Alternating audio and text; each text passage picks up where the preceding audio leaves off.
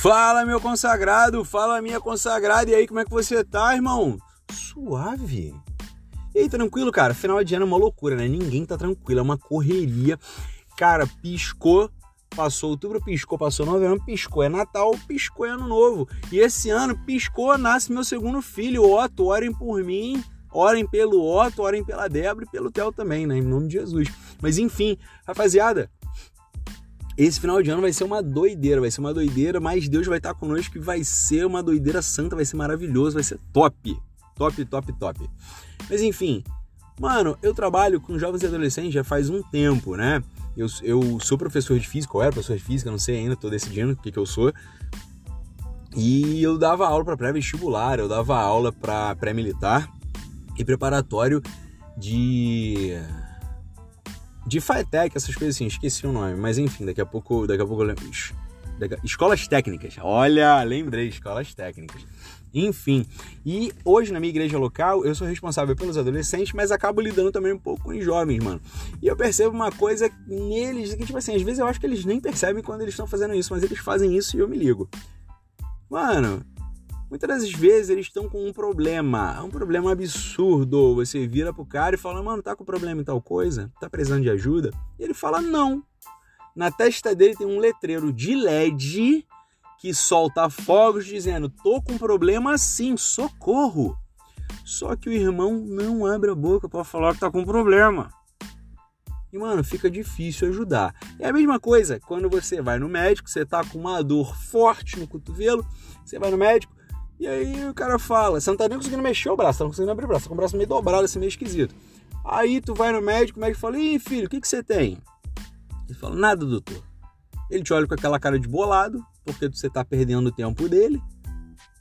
E fala, então tá bom, vai para casa. Pensando em te mandar para outro lugar, mas ele não vai te mandar porque ele é crente também, não faz essas coisas.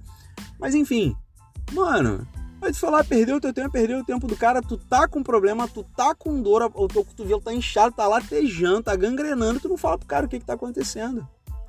Não, já parou pra pensar que você faz isso com o teu corpo, que é relativamente tranquilo, no ruim, no ruim, amputa o braço, tá tudo bem. Mas cara, já parou pra pensar que você faz isso com o teu espírito? Já parou pra pensar que você faz isso com a tua alma? E aí tu vai fazer o quê? Vai amputar a alma? Vai amputar o espírito? Te respondo, não vai. Amém? Não vai vai permanecer. Cara, pede ajuda, pede ajuda, não fica com vergonha não. Lá em Mateus 9, 12, está escrito assim: Os sãos não necessitam de médico, mas sim os doentes, pois não vim para resgatar justos, e sim os pecadores. Cara, tá com um problema, tá com um pecado, abriu brecha, deixou o demônio entrar, o demônio arrasou a tua vida, não tem problema não, seus problemas acabaram. Jesus Cristo te salvou. Jesus Cristo veio para você. Beleza? Pegou a visão? Então, cara, não fica para trás não. Se alguém, se algum líder, se algum pastor for conversar com você, se algum amigo de confiança for conversar com você, se abre, cara, conversa. Ah, mas ele vai me julgar. Irmão, não vai não. Se ele te julgar, ele tá pecando também, tá em pecado. Entendeu? Ele não vai te julgar, ele vai amar a sua vida assim como Jesus amou. Mandamento, cara, amar o outro como a ti mesmo. Você vai se julgar nesse nível? Não vai, então também não vai julgar o outro porque você ama o outro assim como você se ama. Beleza? Um dos maiores mandamentos que tem. Então, abre o seu coraçãozinho, bota para fora, cara. Porque muitas vezes a gente não consegue vencer sozinho, mas quando a gente tem ajuda, a gente consegue vencer. Era igual quando a gente era criança e precisava pegar alguma coisa no alto. Irmão, dava pezinho um pro outro para subir, na, ou subia na mão, subia nas costas, enfim, dava um jeito, mas subia lá e pegava. Os dois juntos dava certo. Você sozinho às vezes se matava e não conseguia. irmão, muitas das vezes a gente precisa de ajuda para passar por cima dessas coisas. Cara, a gente não adianta a gente estar tá com um problema enorme e na testa aquela placa de LED se você não resolver tratar esse problema. Entendeu? O médico ele só vai poder te receitar alguma coisa se você falar o que dor você está tendo, que tipo de dor você está tendo, cara. Como que você está sentindo isso? Porque às vezes pode ser só uma torção. Mas, cara, às vezes pode ser um ligamento rompido. Às vezes é só uma luxação. Mas, cara, às vezes é um, um problema na articulação. Sei lá, não entendo nada de, de, de cotovelo. Mas, enfim, é só um exemplo.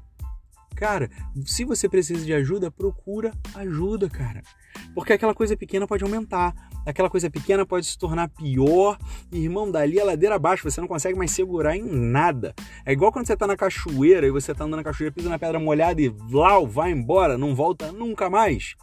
Irmão, o pecado também é assim, um abismo puxa o outro. Cara, se você tem a chance de confessar o seu pecado para alguém que pode te ajudar, ah, Paulo, mas não tem ninguém para me ajudar, cara, confessa para Jesus. Jesus ele veio quase que exclusivamente para salvar você que está com pecado.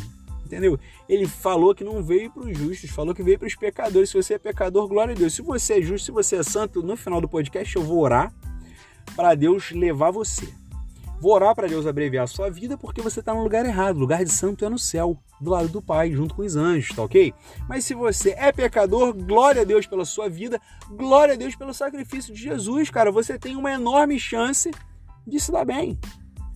Mas você precisa confessar o pecado, você precisa entregar a sua vida, você precisa reconhecer, você precisa querer mudar, cara. Não importa o que os outros vão pensar, os outros não morreram por você na cruz. Cara, não importa o que os outros vão dizer. Os outros não entregaram o próprio filho para dar vida a quem ainda era inimigo.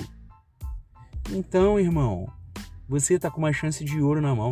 A chance de mudar a sua vida está aqui e está agora. Então muda de vida, irmão, em nome de Jesus. Ah, mas Paulo, você não sabe da minha história, irmão. Não sei. E do fundo do meu coração, entendo que eu vou falar, não me interessa saber. O que eu sei é do Deus que eu sirvo, o que eu sei foram os milagres que Jesus realizou na vida de outras pessoas na época da Bíblia, na vida de outras pessoas hoje e na minha vida. Eu sei de onde ele me tirou e onde ele me colocou.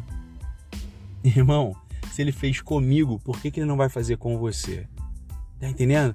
Você precisa crer, cara. Você precisa tomar essa decisão nessa noite. Você precisa. É, eu falei nessa noite porque eu tô à noite.